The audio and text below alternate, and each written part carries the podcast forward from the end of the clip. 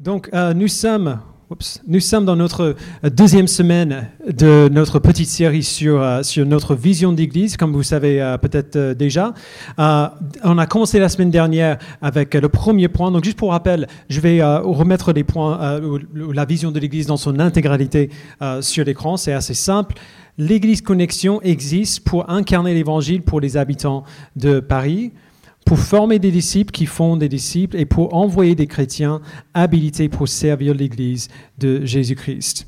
Donc la semaine dernière, on a vu euh, euh, ce premier point de notre vision d'incarner l'Évangile euh, de, de- de Jésus-Christ pour les habitants de Paris. C'est-à-dire, nous existons pour vivre l'Évangile ensemble, en communauté, de telle façon à ce que l'Évangile euh, soit pas seulement proclamé et dit, mais vécu de manière visible aux gens de dehors, qui puissent voir notre vie ensemble et glorifier Dieu euh, comme Jésus nous a dit. Donc du coup, aujourd'hui, on va voir ce deuxième point, former des disciples qui font des disciples. Euh, et je, vais juste te dire maintenant, Erwan m'a passé deux livres ce matin, donc merci beaucoup. Il y a des ressources déjà à notre disposition. Il y a un livre super de Marc Dever qui s'appelle Faire des disciples, et puis un deuxième de Neil Cole euh, qui s'appelle Une Bible du café des disciples, euh, qui, existe déjà. Vous pouvez facilement les trouver. On va vous donner euh, d'autres ressources qui viendront dans les mois à venir, la semaine prochaine, mais, mais, mais ces livres sont, sont là pour, pour vous. Si vous avez l'occasion de les lire, ça vous aidera beaucoup. Donc, je vous donnerai juste un peu de, de contexte pour comprendre pourquoi on parle de, de ça. Pourquoi notre deuxième point de notre vision d'Église, c'est de former des disciples qui font des disciples. Euh, quand Loan et moi, on est arrivés en France il y a 17 ans maintenant, euh, en tant que couple nouvellement marié, ça faisait à, peine un an qu'on était mariés, euh, nous sommes arrivés dans une église qui était la seule église évangélique de notre ville. On vivait dans une petite ville juste, juste au-dessus de l'île de France. Dans cette ville, il y avait une seule église évangélique et dans cette église, il n'y avait quasiment aucune vraie communauté. Euh, Le dimanche, il y en avait. Le dimanche, euh, on s'aimait, on mangeait ensemble, on prenait plaisir les uns dans les autres, c'était super. Les autres jours de la semaine, par contre, nous étions euh, des satellites qui tournaient autour de l'évangile, qui, le vivaient un peu, chacun dans son coin, mais sans jamais vivre l'évangile ensemble. Et par conséquent, nos efforts pour incarner l'évangile pour les gens de dehors sont, généralement tombés à l'eau. C'était impossible de montrer aux gens la bonne nouvelle de l'évangile, comme la Bible nous appelle à faire, euh, parce que nous n'étions quasiment jamais ensemble, en, dehors des cultes de dimanche, euh, auxquels les non-croyants ne venaient quasiment jamais. Euh, donc du coup, euh, déjà, je ne veux pas être trop dur avec, avec cette Église, c'est malheureusement ça la norme pour la plupart des églises euh, euh, occidentales. Euh, je ne pense vraiment pas qu'ils avaient un, cadre de réflexion concernant ce que l'Église devrait être autre que celui-là. Moi, moi j'en avais pas non plus. Donc du coup, quand on est venu implanter cette Église il y a sept ans, un de nos plus grands désirs, c'était de ne pas reproduire ce, contexte-là, ce problème. On avait la conviction forte qu'un de nos buts principaux en tant qu'Église, un des, plus grands buts de la Bible euh, euh, pour l'Église, c'était de faire des disciples qui font des disciples. Et donc aujourd'hui, on va voir ce, deuxième point, euh, former des disciples qui font des disciples. Et on ira à, deux passages dans la Bible pour, euh, pour voir cela. Mais avant d'y aller, euh, il faut d'abord qu'on soit clair sur le sujet, de ce dont on parle quand on parle de ça. Qu'est-ce qu'on entend par le mot disciple déjà? Et qu'est-ce qu'on entend par le mot église? Ah, Parce que je vais mentionner le mot église beaucoup ici. Déjà, il faut dire que je vais dire le mot discipula aussi, pas mal. Bah, pas, pas mal, une ou deux fois aujourd'hui. Euh, le, mot- discipula veut simplement dire le processus de devenir un disciple. Du coup, qu'est-ce qu'un disciple? Euh, Ce mot est assez simple à définir. Un disciple est une personne qui reçoit et qui adhère aux, aux enseignements d'un maître. Donc les disciples suivent leur maître, ils les écoutent, ils les observent et ils apprennent à, à leur ressembler. Et on, on reviendra sur cette idée euh, un peu plus tard. Le mot Église, par contre, est un petit peu plus complexe. Euh, quand on utilise le mot Église, ou quand la Bible utilise le mot Église, euh, ça signifie l'une de deux choses. Euh, le mot Église peut parler de ce qu'on appelle, en tout cas dans la Bible, peut parler de ce qu'on appelle l'Église universelle, c'est-à-dire tous les chrétiens de toutes les époques, de tous les lieux euh, qui ont placé leur foi en Christ ou alors qui vont euh, placer leur foi en Christ. Euh, si vous êtes un vrai chrétien, si vous êtes repenti de vos péchés, si vous avez placé votre foi en Christ pour le salut, vous faites partie de l'Église universelle. Pas le choix. Désolé, c'est comme ça. L'autre sens du mot, du mot Église, c'est des églises locales, c'est-à-dire des groupes individuels de croyants à des endroits précis, à des moments précis de l'histoire. Alors cette distinction est vraiment importante euh, pour plusieurs raisons, et je, vais vous en donner euh, deux. Si on ne reconnaît pas l'Église universelle déjà, on ne verra pas l'intérêt des ressources qui viennent d'ailleurs. Euh, quand on bénéficie des choses comme des séminaires ou des écoles bibliques ou des éditeurs qui publient des livres chrétiens comme ceux que je viens de, vous montrer, des livres ou des prédications de chrétiens qui ont vécu il y a 200 ans avant nous. On a, on a lu une partie de la Confession de foi de Londres. Euh, quand on bénéficie de toutes ces choses, on reconnaît la, pertinence et l'importance de l'Église universelle. Euh, et, on continue d'en bénéficier pourvu qu'il soit fidèle euh, à la Bible. Mais si on est honnête, reconnaître l'Église universelle n'est pas un problème pour la plupart des chrétiens en tout cas, de manière générale. Le plus grand problème pour les chrétiens en ce qui concerne ce sujet, c'est que beaucoup de chrétiens, un nombre inquiétant même de chrétiens, ne voient pas trop l'importance de l'Église locale. Ne reconnaissent pas l'importance de l'Église locale. Ils passent beaucoup de temps à, écouter des podcasts, à lire des blogs euh, qui ne passent pas avec des, des chrétiens de l'Église locale à laquelle ils appartiennent. Ce que pense tel ou tel euh, théologien sur tel ou tel sujet, devient plus important pour eux que ce qui se passe dans la vie de leurs frères et sœurs en Christ, dans leur Église. En d'autres termes, ils passent plus de temps à profiter de l'Église universelle à travers des livres, des, euh, euh, des études bibliques ou des forums en ligne, qu'ils ne le font de l'Église locale dont ils font réellement partie. Euh, et bibliquement, c'est un énorme problème c'est un énorme problème. La majorité du Nouveau Testament se compose des lettres écrites aux églises locales, comme, comme les lettres que Paul a écrites à, à, l'église à, Éphèse, à Philippe, à Colosse, euh, par exemple. Et presque tous les commandements que nous trouvons dans ces lettres sont quasiment impossibles à mettre en pratique en dehors du contexte d'une église locale. C'est normal, il écrivait à des églises locales quand il les, euh, quand il les a écrites. Alors avec cela en tête, voici la question qu'on a besoin de voir aujourd'hui. Où et comment les disciples sont-ils formés? Alors pour cela, je vous invite à aller avec moi à la lettre de Paul aux Éphésiens, au chapitre 4. On va, lire les versets 1, jusqu'au verset 11. Hum, mais, juste avant, quand, nous sommes arrivés en France, euh, euh, et moi, sommes, nous, avons atterri dans cette église dont je vous ai parlé tout à l'heure. Dans cette église, euh, le pasteur faisait quasiment tout. Ce qui arrive aussi très, très, très souvent euh, dans les églises. Dans cette église, euh, c'est lui qui prêchait, c'est lui, qui lui qui prenait les décisions, c'est lui qui faisait toutes les visites quand quelqu'un était malade ou quand quelqu'un avait des problèmes dans sa foi, c'est vers lui qu'on allait nécessairement, en premier lieu. Alors encore une fois, je ne veux pas être trop dur avec lui, je comprends pourquoi il, a, il a fait les choses de cette manière. Mais je ne pense pas que ce soit sain ni réellement biblique euh, de, fonctionner ainsi.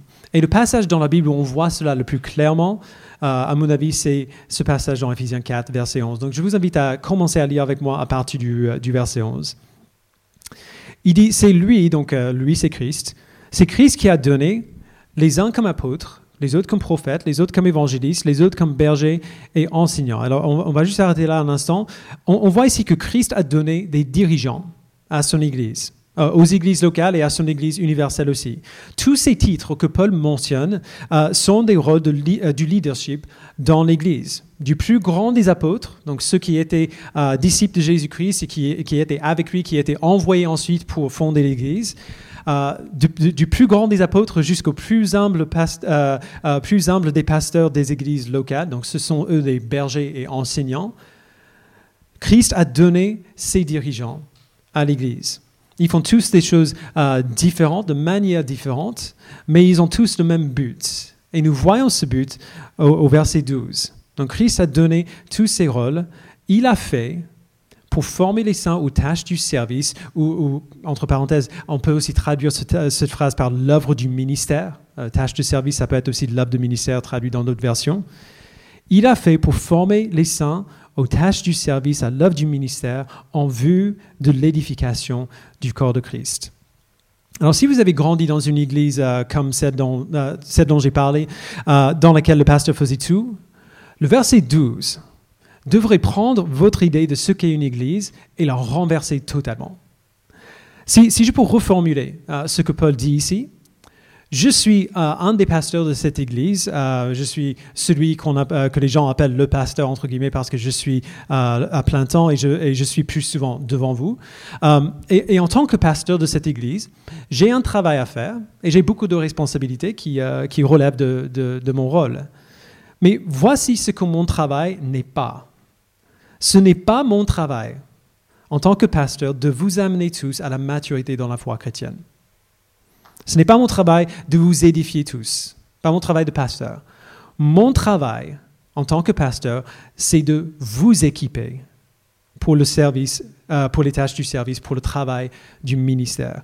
Mon travail, c'est de vous enseigner, de vous former pour édifier, pour que vous édifiez le corps de Christ. Le faire, vraiment faire ces tâches de service, cette œuvre du ministère, édifier l'Église, ça c'est votre travail. Ou alors, euh, enfin, c'est notre, notre travail. Bien sûr, c'est mon travail aussi, euh, mais pas mon travail en tant que pasteur, c'est mon travail en tant que chrétien, comme vous, d'édifier d'autres chrétiens, de faire le travail du ministère. Mais c'est un travail que je partage bien avec vous tous. Ou pour le dire encore autrement, on dit souvent que quelqu'un a été appelé au ministère. Vous avez entendu cette phrase? Quelqu'un dire ça? Dieu m'a appelé au ministère quand on dit ça, on a généralement en, tête euh, l'idée que Dieu appelle certaines personnes à assumer des rôles du leadership spécifiques dans l'église locale, comme, euh, comme un pasteur. C'est pas faux, mais ce n'est pas tout non plus. On doit réfléchir de manière beaucoup plus large que ça quand on pense au ministère. Parce qu'un ministère n'est ni plus ni moins qu'un service rendu à l'Église pour son édification. Euh, comme j'ai dit, ce mot service au verset 12 est souvent traduit par le mot ministère dans d'autres versions. Alors selon ce verset, l'appel au ministère dans l'Église locale, c'est pour tous les croyants, sans exception. Dieu appelle certaines personnes à des domaines de leadership particuliers, mais il nous appelle tous au ministère. Nous sommes tous appelés au ministère. Peu importe votre âge euh, ou votre jeunesse, peu importe à quel point vous êtes mature ou immature dans votre foi, vous êtes appelés au ministère. Et le but du ministère, dit Paul, c'est d'édifier le corps de Christ. Alors du coup, qu'est-ce qui se passe lorsque l'Église fait bien son travail? On voit cela au verset 13. Il dit jusqu'à, pour, pour, pour, pour l'édification de l'Église, jusqu'à ce que nous parvenions tous à l'unité de la foi et de la connaissance du Fils de Dieu, à la maturité de, l'adulte, à la mesure de la stature parfaite de Christ. Ainsi, nous ne serons plus de petits enfants, ballottés et emportés par tout vent de doctrine, par la ruse des hommes et leur habileté dans les manœuvres d'égarement. Mais en disant la vérité dans l'amour, nous grandirons à tout point de vue vers celui qui est la tête, Christ. C'est de lui que le corps tout entier, bien coordonné et solidement uni, grâce aux articulations dont il est muni, tire sa croissance en fonction de l'activité qui convient à chacune de ses parties et s'édifie lui-même dans l'amour. Donc Christ est le moteur qui fait fonctionner la machine. Nous sommes les pièces individuelles qui composent cette machine-là. Lorsque l'Église fait son travail en accomplissant son ministère par Christ pour édifier le corps de Christ, il y a déjà l'unité, qu'on voit au verset 13. Il y a la ressemblance à Christ, au verset 13 aussi. Il y a une pleine maturité dans chacun de ses membres. Euh, verset 13, euh, quand on parle de la maturité dans chacun de ses membres, c'est-à-dire une maturité qui continue de grandir et qui ne s'arrête pas une fois qu'on arrive à, je sais pas, 30 ans. Genre, il n'y a pas de plateau. Euh, pour, notre, pour notre maturité dans la foi si l'Église fait bien son travail. Lorsque l'Église fait son travail, il y a de la stabilité et du discernement. C'est ce qu'on voit au verset 14. Euh, euh, on devient capable de résister aux influences et aux enseignements néfastes. Lorsque l'Église fait bien son travail, l'Évangile est constamment proclamé. Verset 15. Euh, non seulement à l'extérieur de l'Église, mais aussi les uns aux autres, à l'intérieur de l'Église, ce qui fait grandir le corps. Et d'ailleurs, ce, verset, on dit euh, dire la vérité dans l'amour, euh, on, entend souvent par ça qu'on doit dire des choses difficiles, genre faire des reproches difficiles les uns aux autres, mais le faire gentiment. C'est pas ça qu'il veut dire ici. C'est, pas pour autant qu'on ne devrait pas le faire, mais ce n'est pas ça qu'il veut dire. Quand il dit vérité, c'est l'évangile. Nous devons nous proclamer l'évangile les uns aux autres dans l'amour pour l'édification de l'Église. Lorsque l'Église donc les membres individuels de l'Église locale font leur travail. Le corps de Christ fonctionne correctement et s'édifie dans l'amour en Christ. Comme on voit verset 16. Et ce n'est pas mon travail en tant que pasteur de faire que cela se produise. C'est votre travail, ou c'est notre travail ensemble. Um, et donc si on voit ça, si on comprend ça, on verra plusieurs choses que les chrétiens négligent tout le temps. Même si, genre, disons, même, pour nous qui avons compris ces choses, ce sont des choses que nous oublions facilement. Premièrement, ces choses nous, euh, euh, disent que si vous êtes chrétien, vous devez faire partie d'une église locale. Ce n'est pas négociable. Ce n'est pas optionnel pour le chrétien. Quel est le véhicule principal que Dieu utilise pour nous amener à la maturité dans notre foi? Ce ne sont pas des livres, ce ne sont pas des blogs, ce ne sont pas des podcasts, ce ne, sont pas des séminaires. Même si ces choses sont de bonnes ressources, le véhicule principal que Dieu utilise pour nous amener à la maturité n'est pas toutes ces choses, c'est l'Église. C'est l'Église dont Dieu se sert pour amener ses enfants à la maturité. Parce que l'Église, c'est le lieu où l'Évangile a un visage. L'Église est le lieu où l'Évangile est incarné, comme on a vu dimanche dernier, euh, où l'Évangile est vécu de manière visible. Cet évangile incarné, c'est la manière dont Dieu amène les, non-croyants à voir à quoi ça ressemble déjà, et aussi c'est le moyen euh, dont Dieu amène les chrétiens à la maturité en lui. Si vous êtes chrétien, vous devez faire partie d'une église locale. Deuxièmement, si vous êtes chrétien, vos frères et sœurs ont besoin de vous. Donc, tournez la tête rapidement. OK? Regardez les gens euh, autour. Ce, n'est pas seulement mon travail d'aider ces gens que vous avez vus à grandir dans leur foi, c'est votre travail aussi. Si vous ne le faites pas, si vous ne prenez pas cette initiative, vos frères et sœurs ne vont pas grandir dans leur foi comme ils doivent faire. Parce que le moyen que Dieu veut mettre en œuvre pour faire cela, ce sont les saints, Paul dit, les chrétiens, qui font l'œuvre euh, du, ministère qui, qui, accomplit des tâches du service les uns pour les autres pour l'édification du corps de Christ. Si vous êtes chrétien, vos frères et sœurs ont besoin de vous. Et de même, si vous êtes chrétien, vous avez besoin de vos frères et sœurs.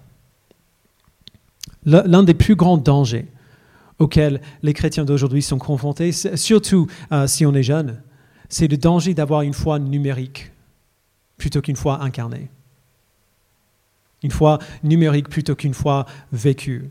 Et, entre parenthèses, c'est pour ça que si, vous écoutez ce message en ligne, je suis, heureux euh, que vous écoutez, euh, que vous écoutiez, mais écouter notre podcast des prédications ou suivre le culte en ligne ne remplace pas la vie que vous êtes appelé à vivre dans l'église locale. Nous sommes tous appelés à cette vie-là. Si nous voulons mûrir, euh, grandir dans notre foi, nous avons besoin de nos frères et sœurs. Et nous avons besoin d'eux ici. Pas dans cette salle, mais, euh, mais ici, devant nous, en face à face, pour interagir avec nous jour après jour. Nous avons besoin de frères et sœurs qui apprennent à nous connaître tellement bien, qui peuvent voir en nous les domaines dans lesquels nous grandissons pour nous encourager, et les domaines dans lesquels nous luttons pour nous aider à bien lutter comme il faut. Et, encore entre parenthèses, c'est peut-être utile de le préciser. Je parle bien de prendre soin des uns des autres en ce qui concerne la vie de la foi. Okay? Euh, la foi touche à des centaines de domaines différents de la vie et pour la plupart de ces choses, dans l'idéal, il n'y a pas besoin d'intervention pastorale pour, euh, euh, pour, pour, mettre la Bible en pratique dans ces domaines-là. Parfois, ça, ça, ça, arrivera que vous serez dépassé par les circonstances et à ce moment-là, nous les pasteurs, on est là et parfois, nous serons dépassés aussi. Alors, on n'est pas formé dans tous les domaines, euh, dans, tous les domaines euh, de, la vie tout entière. Euh, et donc, il y, aura des situations qui demandent un soin spécialisé par, par, quelqu'un qui est formé pour ça. Et donc, on a des conseillers chrétiens avec lesquels nous travaillons pour ces situations-là. Mais pour la majorité des situations que nous traversons en tant que chrétiens, une intervention pastorale ou professionnelle n'est pas nécessaire. L'Église est le moyen principal dont Dieu se sert pour prendre soin de l'Église. Nous faisons partie de l'Église locale dans laquelle nos frères et sœurs avons besoin de nous et dans laquelle nous avons besoin d'eux aussi. Cette réalité-là prend tout son sens quand on se souvient que l'Église est souvent décrite dans la Bible comme la famille de Dieu, la maison de Dieu, et que la Bible nous appelle souvent des frères et sœurs en Christ. Euh, J.T. English écrit à propos du danger d'essayer de grandir en tant que disciple éloigné de l'Église, un peu de manière satellite. Il dit qu'essentiellement, quand on fait ça, nous faisons comme si nous étions des orphelins spirituels, séparés de la famille de Dieu. Et donc, euh, je cite, il dit, les orphelins spirituels n'ont pas de père et de mère spirituels pour s'occuper d'eux. Ils n'ont pas de frères et sœurs spirituels pour les encourager.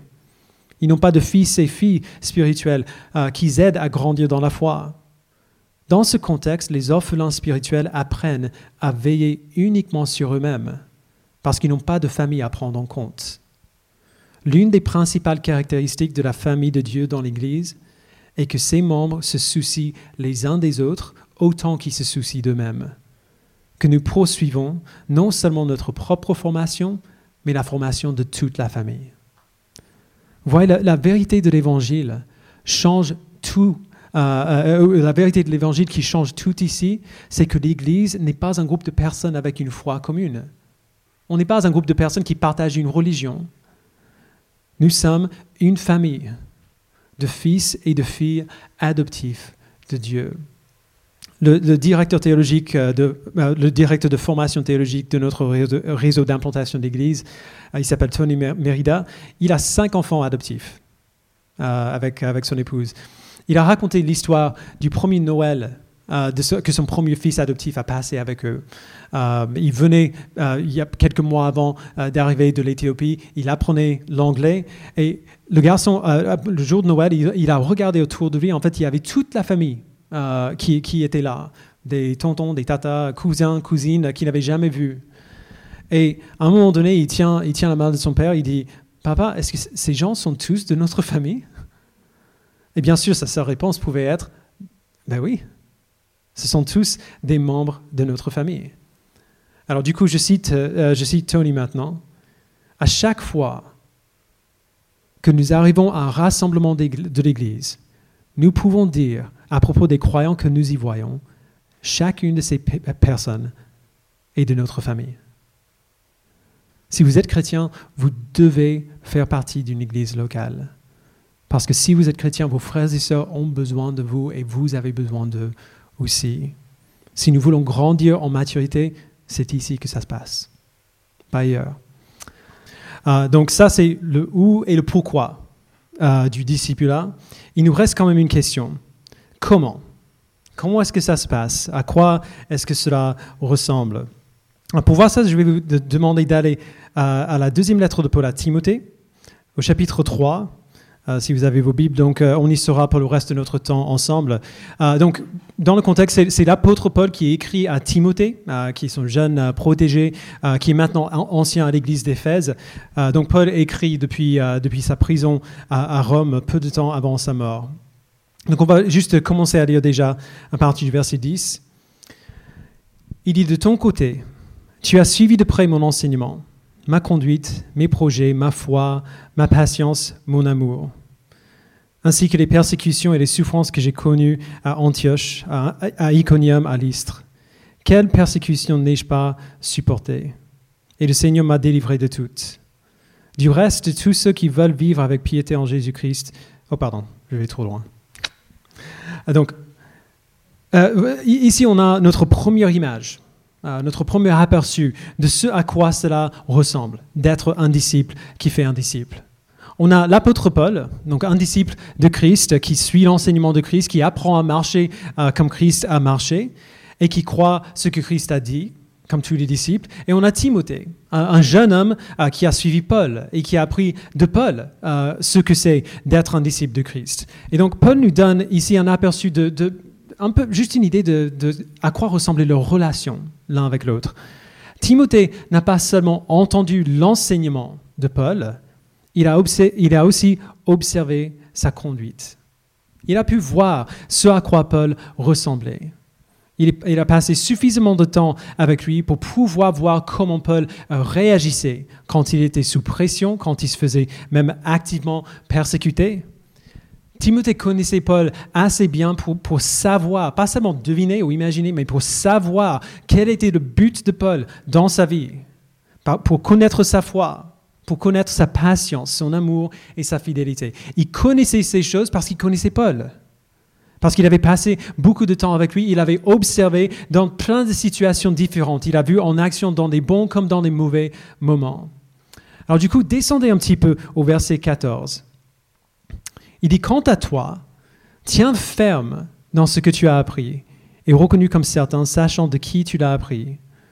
Depuis ton enfance, tu connais les saintes écritures qui peuvent te rendre sage en vue du salut par la foi en Jésus-Christ. Toute l'écriture est inspirée de Dieu et utile pour enseigner, pour convaincre, pour corriger, pour instruire dans la justice, afin, que l'homme de Dieu soit formé et équipé pour toute œuvre bonne. Alors vous voyez, Paul a donné à Timothée un enseignement, des encouragements et des conseils. Il parle de l'importance de l'écriture, et, de son inspiration par l'Esprit de Dieu, parce qu'il sait que l'Écriture, donc euh, la parole de Dieu, la Bible, euh, c'est ce dont Timothée a besoin plus que toute autre chose.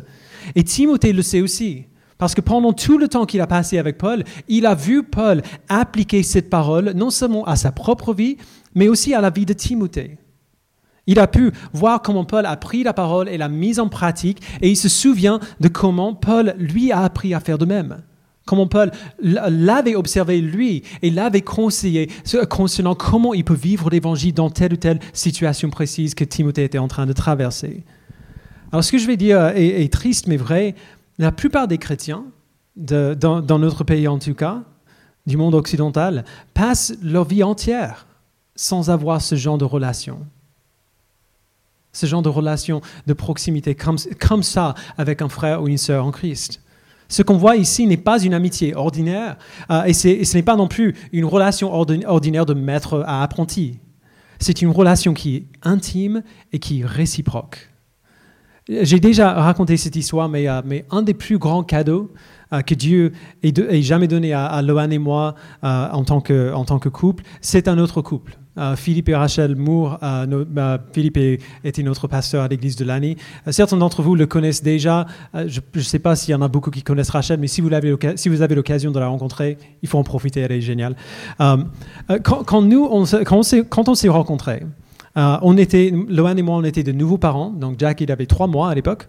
On était stressés, on était fatigués, tu dormais pas. Euh, et, on essayait toujours, on apprenait toujours, euh, on essayait de comprendre à quoi ça ressemblait d'être des parents chrétiens, de vivre un mariage euh, chrétien. donc Philippe m'a pris sous ses ailes et, Rachel a pris Lohan sous la sienne. et on a, beaucoup, on a eu beaucoup de discussions avec eux, moi avec Philippe et Lohan avec Rachel, sur ce qu'est un mari chrétien ce que c'est euh, d'être une épouse euh, chrétienne, ce que c'est que d'être des parents euh, chrétiens. Mais la chose la plus extraordinaire que Philippe et Rachel ont fait pour nous, est aussi la plus simple, ils nous ont, ils nous ont beaucoup, beaucoup, beaucoup invités chez eux. quasiment toutes les semaines, pendant deux années, on était à l'église de l'année, on était chez eux. quand on était chez eux, on ne parlait de rien en particulier la plupart du temps. Euh, on ne faisait pas d'études bibliques euh, ou quoi que ce soit euh, de ce type. On les observait, tout simplement. On discutait avec eux des choses normales, mais on les observait tout ce temps. On a observé, on observait comment ils se parlaient l'un à l'autre. On observait comment ils, comment ils parlaient à leurs enfants, comment ils disciplinaient et enseignaient à, leurs enfants. On les observait dans des moments détendus, qui sont très fréquents chez eux, et aussi dans, dans les moments de stress. Ils étaient ouverts euh, sur leur propre lutte et ils nous ont aidés à naviguer euh, dans, les nôtres. C'est ça qu'on voit ici avec Paul et Timothée. Paul était, donc lui un peu le maître, entre guillemets, le grand apôtre, était suffisamment ouvert et transparent avec Timothée pour que Timothée puisse voir et savoir comment il appliquait réellement l'évangile à sa propre vie. Timothée devait avoir passé assez de temps avec Paul pour pouvoir observer comment il vivait dans toutes ces situations différentes que Paul a mentionnées et pour voir à quoi cela ressemble euh, de, vivre réellement l'évangile et pas simplement de l'enseigner. Et de la même manière, Timothée a dû être, ouvert et transparent avec Paul afin que Paul puisse savoir comment, il fallait l'aider dans sa marche avec Christ. Et Paul a dû passer suffisamment de temps, avec Timothée pour pouvoir voir comment lui il vivait et appliquer l'évangile à sa propre vie. C'est pas étonnant du coup que Paul puisse euh, recommander Timothée de manière si chaleureuse dans sa lettre aux Philippiens. Euh, il peut le recommander, mais vraiment sans réserve, parce qu'il le connaît. Il, sait que ce jeune homme est maintenant mature, parce que c'est lui, au moins en partie, qui lui a appris cette maturité. Alors, je serai le premier à, l'avouer, faire ce que je viens de dire est difficile. Et c'est vraiment, vraiment difficile. Je ne le fais pas bien. Ça demande du temps, ça demande de l'énergie, ça demande de l'attention et c'est dur, surtout dans des moments très chargés. C'est dur de voir tout cela comme, euh, comme une vraie priorité. Mais il faut que ce soit une priorité. Parce qu'on doit se poser la question, euh, quel est le risque si nous ne faisons pas tout cela ensemble? Quel est le risque si nous ne vivons pas comme des disciples qui font des disciples? L'un des plus grands dangers pour nous, et je parle de notre contexte spécifique de notre Église, c'est d'imaginer que l'accumulation d'informations est synonyme de croissance. Que l'accumulation de connaissances est synonyme de croissance. Quand on sait beaucoup de choses, quand on est bien éduqué dans la Bible et dans la doctrine, et quand on peut l'expliquer, hein, quand on peut expliquer ce qu'on sait aux autres, on peut facilement imaginer qu'on a grandi, mais ce n'est pas vrai. Notre intellect a peut-être grandi, et merci Seigneur pour ça. Ça ne veut pas pour autant dire que nous avons grandi. La connaissance et même une passion et un talent pour transmettre cette connaissance n'est pas pour autant un signe de maturité. Comme le dit euh, JT English encore, je le cite, le discipulat n'est pas seulement le transfert d'idées, mais la transformation de la personne tout entière. On peut avoir une théologie parfaite et être capable de l'enseigner de manière convaincante, de manière attirante et, de manière à ce que ça fasse du bien aux autres, réellement, tout en étant le type de personne que Paul décrit au début de, ce chapitre de, de Timothée 3. Quelqu'un qui a l'apparence de la vérité, parce que dis donc, qu'est-ce qu'il enseigne bien la Bible, mais qui nie ce qui en fait la force quelqu'un qui est toujours en train d'apprendre, mais qui n'arrive jamais à une connaissance de la vérité, qui n'arrive jamais à une connaissance qui dépasse l'intellect, qui met ses pieds sur terre et qui vit. Si nous voulons grandir en maturité, nous devons grandir en tant que disciples de Christ. Et si nous voulons grandir en tant que disciples, nous devons nous laisser former par d'autres disciples. Et nous devons former d'autres disciples aussi. Nous ne grandirons pas sans les autres membres du corps. Nous ne grandirons pas sans les frères et sœurs dans, cette famille dans laquelle Dieu nous a amenés.